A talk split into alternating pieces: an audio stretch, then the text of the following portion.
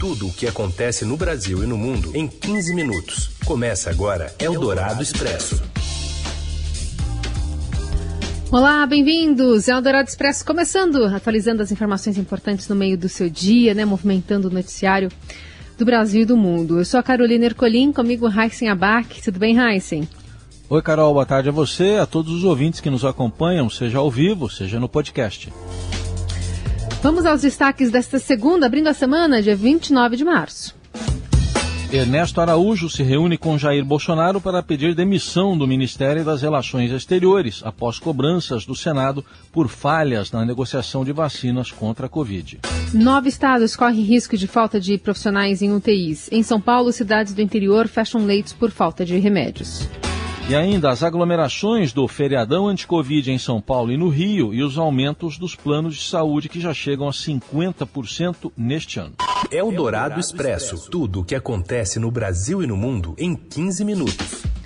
E a gente vai até Brasília porque tem muita pressão no Congresso para a derrubada do chanceler Ernesto Araújo. Sai hoje do governo, Felipe Frazão. Boa tarde. Oi, Carol, tudo bem? Tudo bem, Raíssa? Tudo bem, queridos ouvintes da Eldorado? Sim, Estamos uh, aqui em Brasília com a notícia de que o ministro das Relações Exteriores, Ernesto Araújo, entregou o cargo ao presidente Jair Bolsonaro numa reunião agora que foi convocada e acabou há pouco no Palácio do Planalto. O ministro tinha cancelado todos os compromissos do dia, ele tinha é, telefonemas com autoridades de países árabes e também com uma autoridade do governo norte-americano cancelou toda a sua agenda, cancelou inclusive uma reunião que ele ia fazer com os embaixadores que o auxiliam na gestão do Itamaraty em Brasília, os secretários do Itamaraty, que são o segundo escalão, são as autoridades mais importantes. Essa reunião também foi cancelada porque ele foi chamado ao Palácio para discutir a situação dele, que se deteriorou muito ontem, quando ele acusou a, a presidente da Comissão de Relações Exteriores do Senado, senadora Cátia Abreu, de fazer gestões, fazer um lobby por interesses da China na tecnologia de 5G que vai ser leiloada pelo Brasil neste ano. Foi a gota d'água para os senadores que já cobravam muito a demissão dele, Carol. Muito bem. Sai também Felipe Martins ou a equipe ainda permanece a mesma?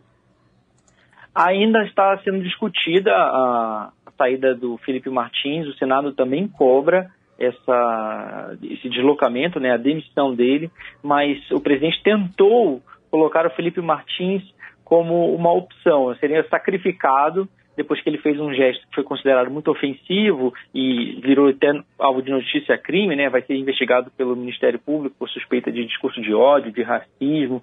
É, ele fez um gesto na sessão do Senado, os senadores não aceitaram. O presidente Jair Bolsonaro sinalizou que iria demiti-lo para preservar o Ernesto, porque os dois são muito unidos, né?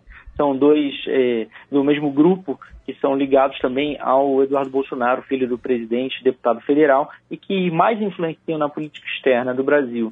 Só que os senadores eh, não aceitaram, não acharam que era suficiente, e com este último ato do Ernesto ontem em público, que foi considerado um ataque, uma, uma ofensiva, um gesto suicida, segundo diplomatas, eh, para que ele fosse demitido. Então, eh, essa demissão do Ernesto Araújo está sendo construída, ela não foi uh, confirmada ainda, ela deve ser confirmada nas próximas horas pelo presidente da República, mas ele já deixou claro, eu conversei com pessoas que estiveram nessa reunião no Palácio do Planalto, ele já deixou claro que não quer ser um problema para o presidente da República, sobretudo na relação com o Congresso, e que ele está disposto sim a pedir demissão, ou seja, ele já entregou o cargo para o presidente. A questão agora é o substituto. Felipe Martins virou um assunto um pouco menor nesse momento, mas a tendência é que ele também deixe o cargo de assessor de assuntos internacionais do presidente Jair Bolsonaro.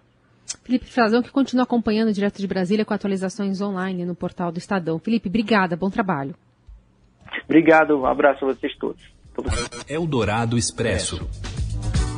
Com profissionais e equipamentos disponíveis, cidades de São Paulo fecham leitos, mas por falta de remédios.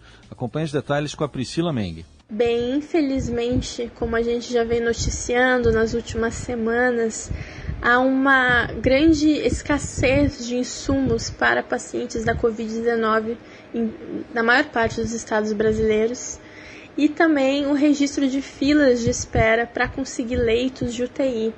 Isso inclui o estado de São Paulo, onde parte desses pacientes até acaba morrendo enquanto aguarda na fila por dias por um leito de UTI.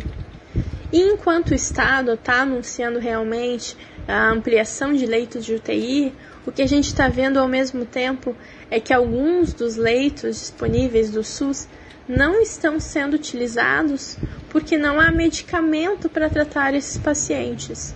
Eu conversei com o interventor da Santa Casa de Garapava, que é um município da região norte, próximo de Franca, e eu conversei também com o prefeito de São Sebastião.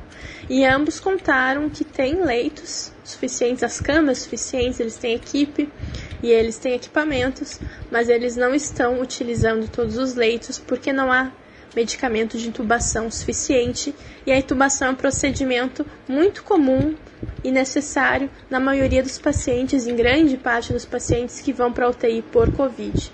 Então, nesses casos, o paciente é intubado e, ao mesmo tempo, cadastrado na plataforma de regulação do Estado para ser transferido o quanto antes para outro hospital. E da mesma forma, esses hospitais deixam de receber pacientes de outros locais por essa central de regulação, porque não tem medicamento suficiente para manter os pacientes intubados. E lembrando, né, que o CONAS eles já relataram esse problema ao Ministério da Saúde no ano passado, em maio, que havia dificuldade de ter kit intubação suficiente. Então é um problema que a gente está vendo há quase um ano no país e que ainda não está resolvido e que vai prejudicar e está prejudicando pacientes aqui em São Paulo e em outras partes do Brasil. Além das filas por leitos e da escassez de oxigênio e remédios, a falta de profissionais que atuam em unidades de terapia intensiva pressiona hospitais de pelo menos nove estados. Bahia, Mato Grosso, Pará, Piauí, Rondônia, Rio Grande do Sul, Rio Grande do Norte, Santa Catarina e Tocantins correm o risco de sofrer um apagão de equipes e apontam dificuldades de contratação mesmo com sucessivos processos seletivos. Estima-se que 20 mil dos 543 mil médicos do país trabalhem em UTIs, mas a demanda pode chegar ao dobro disso. O presidente da Associação Médica do Rio Grande do Sul, Gerson Junqueira Júnior, disse que o estado tem hospitais com até 160% de ocupação. E o governador de São Paulo, João Dória, disse em coletiva de imprensa que não sabia que a tecnologia usada no desenvolvimento da Butanvac é importada. Ele anunciou a nova vacina contra a Covid na sexta-feira e, na ocasião afirmou que o imunizante é totalmente nacional, omitindo a contribuição de pesquisadores dos Estados Unidos. Em resposta a um jornalista, hoje Dória disse que não tinha essa informação de que a tecnologia da Butanvac veio dos Estados Unidos. Simplesmente porque eu não tinha a informação. Mas entendo que a, Butanvac é uma vacina nacional, uma vacina brasileira. Importante é termos a vacina e temos uma vacina nacional. Se ela tem uh, parte dela tecnologia internacional, isso é uma boa contribuição, isso é positivo. Nós temos que combater essa pandemia com todas as forças, todas as alternativas disponíveis no Brasil e no mundo. O governador também disse estar confiante de que a análise da Anvisa será feita no menor tempo possível para que os ensaios clínicos das fases 1 e 2 iniciem logo. Ele afirmou que a relação do governo paulista com a Anvisa é boa e disse que a agência teria colocado a avaliação da Butanvac como prioridade. No mesmo dia em que São Paulo apresentou a nova vacina, o ministro da Ciência e Tecnologia, Marcos Pontes, também anunciou o desenvolvimento de outra vacina nacional, a Versamune. De acordo com o ministro, o pedido de análise da vacina foi feito à Anvisa na última quinta-feira, um dia antes dos anúncios aí da, da Butanvac. Questionado sobre a vacina anunciada pelo governo federal, Dória mandou o ministro acelerar. Ah, eu tenho respeito pelo ministro Marcos Pontes, uh, tenho amizade por ele, mas eu daria a ele uma recomendação: acelera, ministro.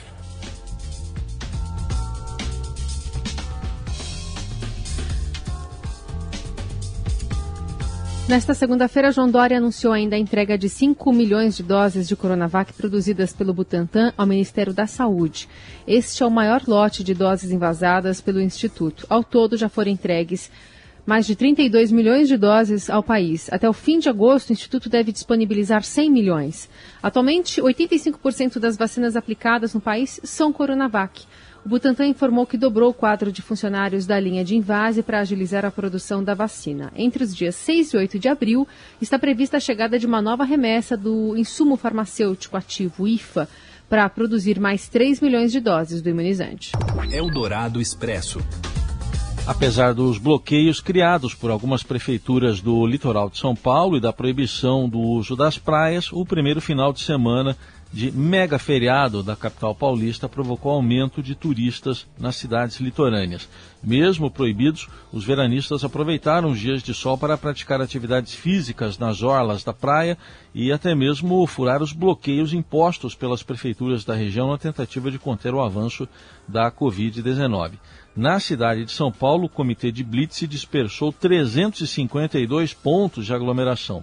Em São Sebastião, no litoral norte paulista, diversas barreiras colocadas nas entradas das praias do município foram destruídas por vândalos. E no Rio, onde também ocorre um mega feriado de 10 dias, a Guarda Municipal teve que atuar neste domingo para dispersar banhistas que insistiam em permanecer na areia nas praias da Zona Sul a Secretaria de Ordem Pública da capital fluminense fechou uma festa na piscina para cerca de 300 pessoas. O evento ilegal acontecia em uma casa na Taquara, Jacarepaguá, na zona oeste do Rio, na tarde de domingo. Eldorado Expresso. O impasse em torno da pedalada nas despesas obrigatórias na votação do orçamento de 2021 pelo Congresso deve ser judicializado no Tribunal de Contas da União. Um grupo de parlamentares se movimenta para apresentar uma representação na Corte de Contas para obter posicionamento sobre a legalidade da manobra feita para turbinar emendas parlamentares. Na contramão das projeções oficiais do governo que indicavam a necessidade de revisar esses gastos para cima, o Congresso cortou despesas obrigatórias e fez isso para acomodar emendas do relator senador Márcio Bitar, que elevou o valor total das emendas parlamentares para 51 bilhões de reais, que é o maior nível histórico. O foco é saber se a execução do orçamento pelo presidente Bolsonaro pode configurar um crime fiscal. Neste caso, o presidente teria de vetar o orçamento para ajustar as despesas às projeções do Ministério da Economia. A colunista de Economia da Rádio Dourado, Adriana Fernandes, relembra o resultado do uso das pedaladas fiscais ou da contabilidade criativa no passado.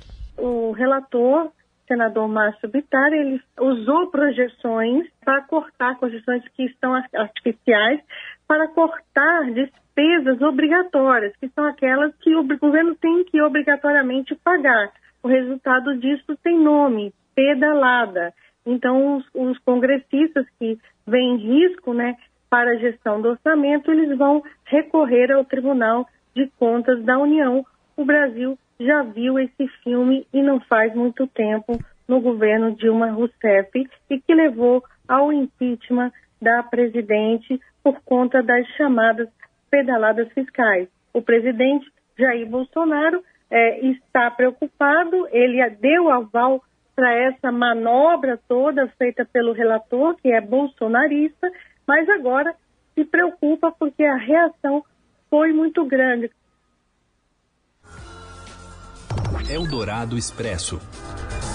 O prefeito de Araraquara, Edinho Silva, denunciou a Polícia Civil ter recebido ameaça de morte em razão das medidas que tomou para conter o avanço da Covid-19.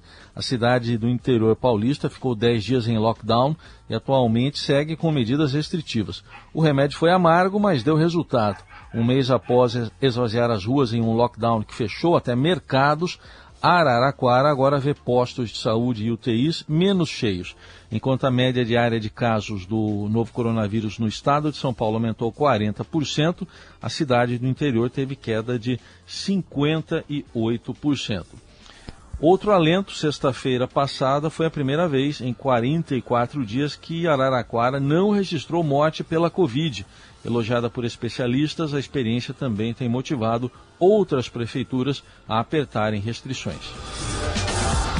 A Prefeitura de São Paulo começa a vacinar contra a Covid profissionais de saúde que não atuam na linha de frente do combate à doença, além dos profissionais autônomos com mais de 53 anos. O grupo começou a ser vacinado no início de fevereiro e a faixa etária foi sendo aplicada conforme a disponibilidade de doses da vacina. Trabalhadores do serviço funerário, funcionários da Secretaria Municipal de Direitos Humanos, da de Assistência e Desenvolvimento Social e a população de rua cadastrada nos centros de acolhida também estão autorizados a receber a primeira dose.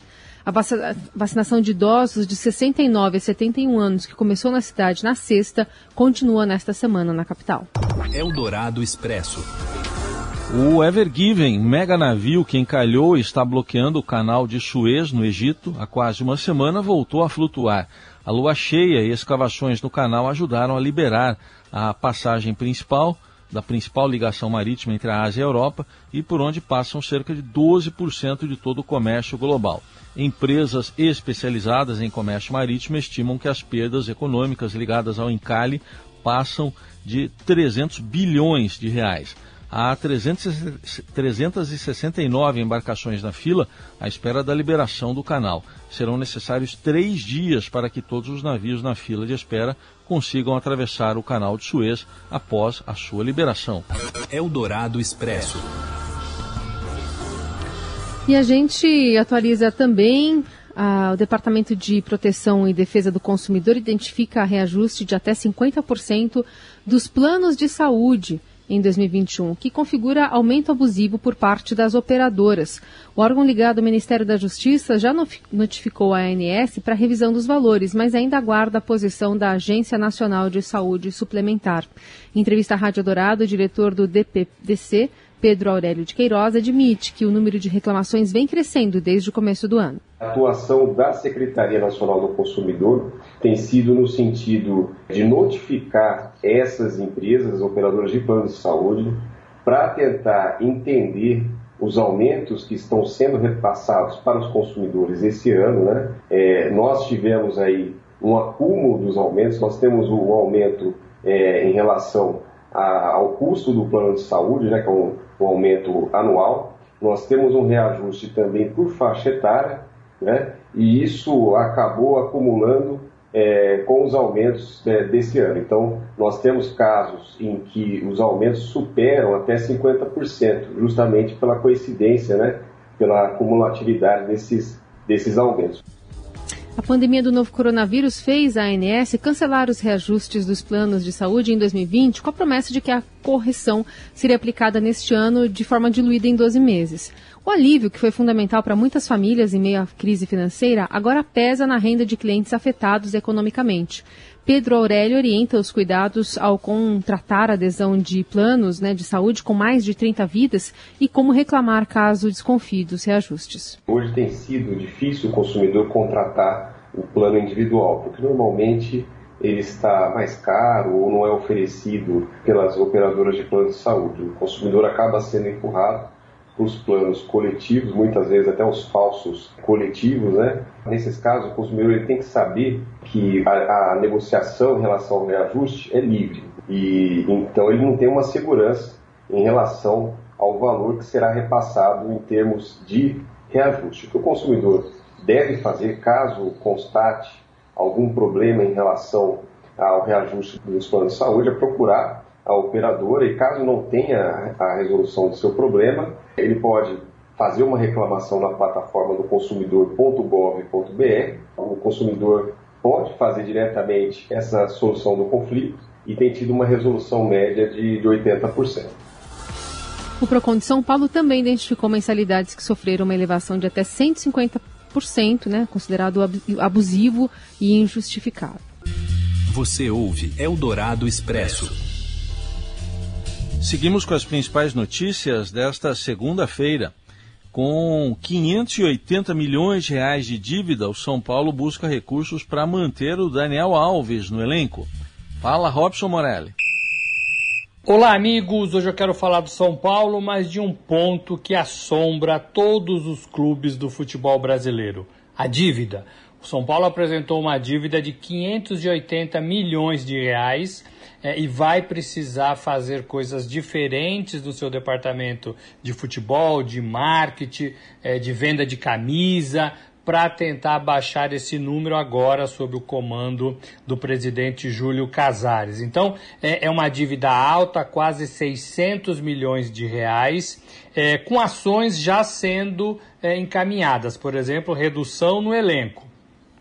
Quando você libera um jogador, você ainda ganha com a transferência, você deixa de pagar o salário mensal desse jogador, portanto, você diminui a folha de pagamento você gasta menos ao longo da temporada. Não é uma decisão é, que você vê imediatamente em relação à dívida do clube, mas é uma decisão que você pode é, é, é, encontrar é, mudanças lá na frente quando apresentar o próximo balanço do clube de futebol. Então, São Paulo tem essa dívida e parte dessa dívida, uma parte pequena, mas alta para um jogador de futebol, se refere ao salário do Daniel Alves. O, o São Paulo deve 10 milhões de reais para o Daniel Alves, jogador que veio da Europa, veio fortalecer o time, veio com a intenção de levar o São Paulo para títulos, não conseguiu na temporada passada, mas é jogador de confiança do técnico Crespo e a diretoria também quer ficar com ele. Então, o São Paulo admite essa dívida de 10 milhões de reais, vai fazer uma, uma engenharia para tentar pagá-la, para tentar. É, é, é não fazer com que esse dinheiro aumente mensalmente, achar parceiros que possam ajudar nesse sentido. É, e o São Paulo movimenta todo o seu departamento de marketing, é, de vendas, é, para tentar fazer mais dinheiro, ainda em meio à pandemia, ainda sem previsão de público nos estádios, sem previsão da volta do Paulistão dentro de São Paulo. Tudo isso está na mesa do São Paulo nessa temporada. Claro, fazer adiantamentos com as federações, com a televisão, vender jogadores, tudo isso também faz parte do protocolo para baixar essa dívida. É isso, gente. Falei, um abraço a todos, valeu. Eldorado Expresso. Quando tu finisci le parole, sto qui. Laura Pausini tem sua primeira indicação ao Oscar e contou a experiência ao Estadão. A gente conta para você essa história. Na verdade, a gente não. A Adriana Del Rey conversou com a cantora italiana. Boa tarde, Carol e Heisen. Na entrevista que eu fiz com Laura Pausini, ela fala da alegria da sua primeira indicação ao Oscar na categoria Canção Original, com a música Iosi, que está na trilha sonora de Rose Momo, com a Sofia Loren. Está disponível na Netflix para quem quiser assistir. É um filme lindo. A música é muito bonita, muito emocionante.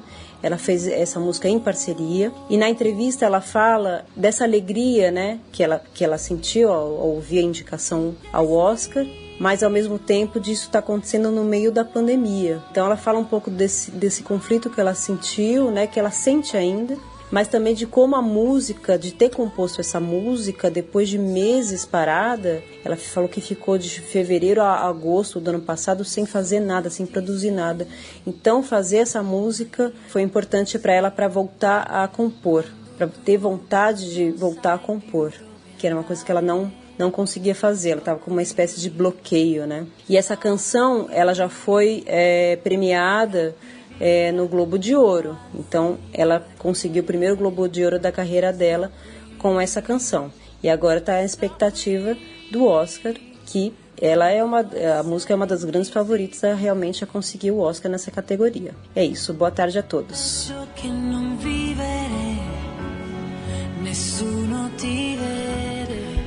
Bom, e é assim que a gente se despede de você. Uma ótima semana a todos. Segunda-feira, terminando aqui no, pelo menos da parte do Dourado Expresso. Terça-feira tem mais. Até, Heisen.